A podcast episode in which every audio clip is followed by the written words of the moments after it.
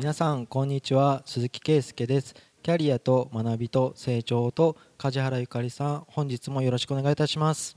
お願いします。さて今週のはい。テーマは、専門家のスキルとプライベートは切り離せっていう。うん。まあ例えばロームのスキルとか。うん。実を言うとあんまり人によって差がないって僕思ってるんですよ。ロームのスキルの？うーんと持っているコンテンツ持っているスキルってうん。あの専門家同士から見ればうん。差はあります。ああそうですよね。じ人事の設計とか、あの障害者とか、うん。知識の量とか全然違いますよね人によって。本当老基法マニアみたいな人だなとか、うんうん。そういうのあるんですけど、うん。僕新しいお客さんが増えるたびに思うことは、うん。その僕がロームの社労士何年やってるとか、うん。そういう経験あんま関係ないんですよ、うんうんうん関係なくてどちらかというと雰囲気。うん。話しやすい。うん。良さそう。あでもそこ大事じゃないですか？それに引っ張られすぎてる。ああなんかいい感じじだね。相談しやすいね。うんまあでもそれでいい人はいいんじゃないって感じはしますけど最低限やってくれれば 話しやすい方がいいやなんかきっちりやってくれるけどすごい堅苦しい人よりもあそっちの方がいいっていう人もいるかもしれないーとは思いそけど。れをすっごい強く思ったのは、うん。あコロナの対応のうん知事同士のうん。パフォーマンス上手い人、うん。ぶっちゃけ僕大阪の吉村知事やっぱ人間顔って大事だ うとん。思ったんですけど、うん、うん、否定しないですよ。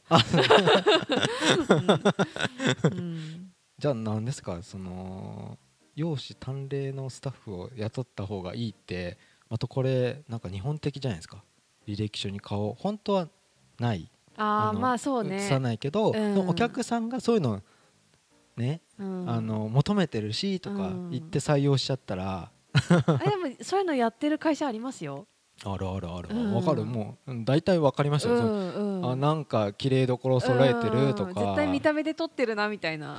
ありますよ。戦略として正しいと思うし、あ思います？うん会社によっては。ってなるとそうお客さんが増えていく時に僕何なんだろうなって思ったりするし、それこそ4月5月雇用調整助成金ってみんなやること一緒だったんですよ、社労士、でそれをうちはどれだけやってますとか、うん。ストレスなくこうフォローしてますよって、持っているコンテンツはみんな同じだから、うん。あとはつ伝え方とか。あの感情に訴えるっていうか説得力とか、うん。そういうものがうん。かなり左右うんされる、うん。だからもう忙しくてできませんとうか、ん。まあ、それは事務所のうん処理能力かうん。の差だけなんですけど、もうちょっとこの人にあのこの手数料でもなんかお願いしたいとかなんかうちを救ってくれるかもしれないとか、うん。そうやって思わせるのってうん。パフォーマンスのような。パフォーマンスも大事じゃないですか？そう。入り入りはパフォーマンスで付き合いが続くかどうかは実力も影響してくると思いますけど、うん。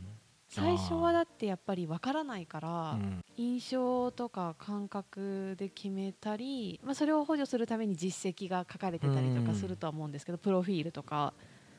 でもやっぱ印象は大事ですよ。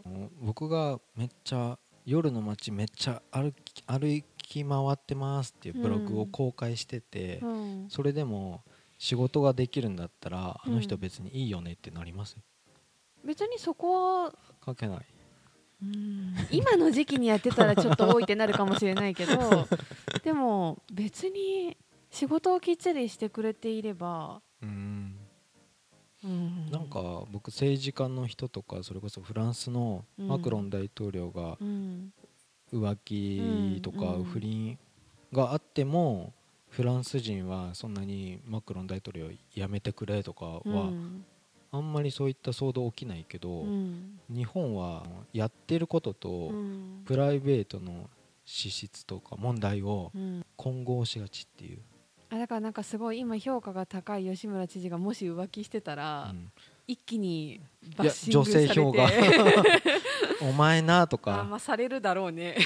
それを多分ハニートラップじゃないかとか他の党がやったんじゃないかとかうん言いそうじゃないですか、言いそう言いそう。でもなんかやってることが評価されてれば、うん。最終的にはでもやっぱ必要だよねってならないかな？なる？浮気したんだからもう出てくるなとか言われるのかな？人としてダメだろそれはとかあーまあなくはない。なんかでもあの芸能人とかでもよく言いますよね、同じ不倫報道でも、うん。あっさり許される人と、うん。ずっと許されない人がいるのは、うん。イメージとかその人うん。のそれまでの印象の差によるとか言いますよね、や破ってきた天破天荒キャラと清純キャラ。あそうそうそうとかもそう。だからなんかそれそうやって考えるとやってきたパフォーマンスでの評価ではないですよね、うんベッキーとか、うん。すごい評価されてたけど一気にすごかったじゃないですか、うん。なんでここまで変わるんだろうっていうのは国民性なんですかね？うん国民性だと思う。どちらかとすいません成熟してないと思うんですけどちょっと子供っぽいような。あー。それこそ僕音楽のアーティストうのん。麻薬とかはいやっぱダメだと思うけど作品は罪がないっていうかああのモーツァルトとかバッハってもう死んでるじゃないですか。うん。他の人が絶対演奏するじゃーないですか。うんうん。今生きてる人がうん。作品と表現者が合致してるからうん。表現者人間が悪いことをしたらこの作品ももうなんかちょっと市場から追い出すとかももう例えば iTunes の配信を止めるとかうんなんかそういう風になっていくのはうん。プライベートでちょっと悪いことをしてしまったけどうん。作品とかやったことの評価もうん。なんか急に不買運動とかなるのはうん。いや昔のジャズの巨匠なんてみんなラリってるやつばっかりだうん 気がするんだけどそんな風にはならないよねとかあー難しいですねそこね。確かに印象でなんか放送が中止されたり販売が中止されたりとかありますよね、うん。でもな結局市場じゃないですか答えって。何でも買うのは人だから、うん頼むのも人だからその人たちがなんか嫌な印象を持ってたら結局買わない、うん。でずっとなんかあのコロナの話ばっかするとあれですけどコロナの影響でコロナビールなくなりましたよね。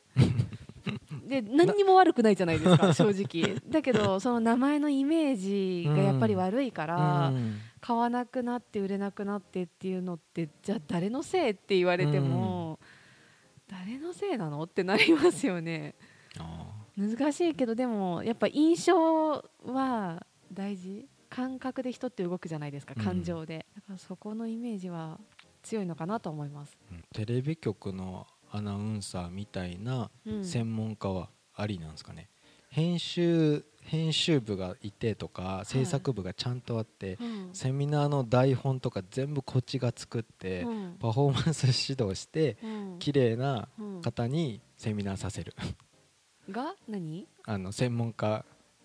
だからうん。全部言葉を用意してあげる台本も用意してあげる。うん。で人事制度にしろ、うん。そのパワハラ対策とかにしてうも、ん。チームでやってアンカーとしてうん。できるだけ広告塔みたいなうん。女性専門家を立てる、うんうんうん。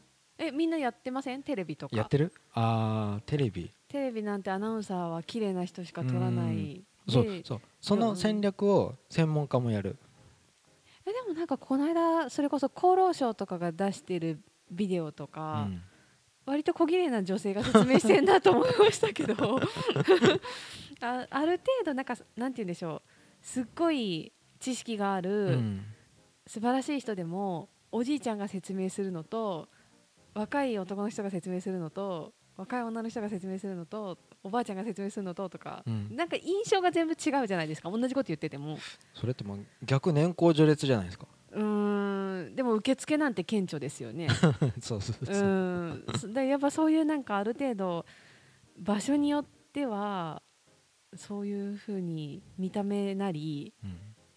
そういうところで選ばれる仕事はあるかな若ければ若いほど政治とか 人人の目につく職業は年齢いってしまえばもうあまり需要がなくなっちゃう。いや年齢いってるからこそだからなんだろう年齢を重ねて経験してる人しか出せないものもたくさんあるじゃないですか。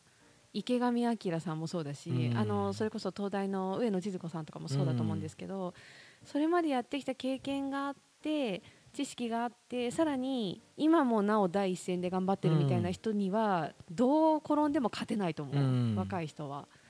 でそういう人たちからはやっぱり学ぶところが多いし逆になんかその若いうちにしかできない仕事。なんですか？受付はやっぱり顕著だとどうしても思っちゃうんだけど。めめっちゃ受付のこと言いだっますて受付嬢って年齢といや決めてるもん実際。えねえ例採えば用する時30代は OK 30代は OK だと思う。でも40ダメです。かいやというよりどちらかというと見た目年齢、へうん、でこあの会社の印象を決める場所だかえら、うん。そこに誰でもいいパソコンスキルがあればいいとかっていううん。発想を持ってる大きい会社ほどそういう会社はあんまないかなって。でもうん表に出して言えないから、うん。そこは採用の時にうまく見てるイメージいやー差別ですよ差別ですよこれ。うーん差別って言われれば差別かな。でもモデルもそうだしモデルさんとかも。でもモデルさんはねって言っちゃったら じゃあこれはねっていうのがいっぱいあるじゃないです そかうモデルさんはそういう職業なんじゃないですか。服をきれいに見せるため体型がいい人とか。それでぽっちゃりした人向けのはぽっちゃりしたモデルさんとかうん。もやってますけど、でもそれも年齢っていうよりはそのどの年齢層でもモデルさんできてるんですよ今って。60代向けのとかはもちろんうん。60代の人がやってるしだけど全体的に全部小綺麗な人がやってるっていうのは変わらないじゃないですか。うん。やっぱ見る人がそれを見てほしいと思わないといけないとか、うん。会社に対していい印象を持つにはパンフレットに載ってる人はちょっと爽やかな人じゃないととか、うん。ありますよ。やっぱり本音のところで建前上言わないとしても接客してるやっぱスタッフさんは自分のタイプの人の方がもっと頼むとかホストクラブとか顕著ですよね。多分。行ったことないけど。でなんかそういうことを商売にしているところがある以上仕事の出来不出来とそのパーソナルなその見た目なり人柄っていう部分は完全に切り離すのは難しい気がしちゃう。ん。いやもう僕中年親父になってくだけなので、うん。うん。なんか聞いてるとはあ。いやだからその年なりの魅力を出せばいいんじゃないですか？その年経験積んできた経験をどれだけ活かせるかっていううん。とこかなって思う。な年齢重ねることが悪いとは全く思わないんですけど。僕なんかたまにツイッターとかうん。フェイスブックで社労士の大御所の人のうん。プロフィール写真とか見ると首ないやんとか。どういうことですか？ぽっちゃり。あぽっちゃりしてて？この人ぽっちゃり。でうん。首ないじゃんとか。うん。もうちょっとなんかあのシュッとしたらいいのにっておやっぱ思っちゃうんですよね。結構思ってるんじゃん。そうそうそうそう。なんかぽっちゃりな感じがハマってる人もいるからなんだろうね。なんかキャラクターなのかな。自分に合ってるキャラクターとあと仕事の印象は考えた方がいいのかもしれないね。あこの間カンブリア宮殿見てて食のスペシャリストっていう人がちょっとぽっちゃりした女性の人で、ーうん。すごくよいい風に見えた私はそれが。自分が全部いろいろ試して食べてやってるから、全然痩せないんですよって言ってたのが、うん。逆に説得力がすごくあって、うん。その人にめちゃくちゃ好感触っていう感じだった、あだからその職種によってその人がガリガリだったらだってなんかちょっと違いません？ーたまん？栄養管理士？うんとかの本書いてる人って食べるだけで綺麗になるとか。うん。いや食べるだけじゃないでしょ。運動してるでしょあなた。とか運動は大事ですよ、うん。それで突っ込みたくなるけど。うん。だから職業にはよると思いますけどある程度その府知事の話にしても何かを代表してる時にはその印象も人柄とかからは出るからうん。見た目じゃなくてその性格生活とかそういう部分うもん。切り離すのはどうだろなんか言葉に気をつけないとね。う、うん。なんかスタッフに お前生活ちょっと不規則すぎないか？とあかまあ健康管理は義務なんですけどうん。野党側のうん。ですけど見た目管理は別に関係ない。関係ないけど清潔感は大事だよ。清潔感は大事。でで表で仕事してなければ、うん。あと社内の人がどう思うかだけだから みんなが許し合ってればどんな格好しててもどんな髪型してても自由、あうん、表に出る人はちょっと考えないといけない部分はあると思うっていう話ですよ。ーうん。うん。やっとコロナであのテニススクールが再開しましておお僕は運動をちゃんとしないと。いいですね、はい、うん。そこが締めなんですよ、はい。じゃあ今週は。やっぱ見た目か。見た目大事。見た目大事はい、切ないなじゃあ今週は以上とはい。させていただきます、はい。ありがとうございました。ありがとうございました。番組では2人へのご意見ご質問をお待ちしています。社会保険労務士事務所コルトスのホームページまたは info アットマーク sr ハイフン kolutus ドットコム info アッ sr-coltos.com へお問い合わせください。お待ちしています。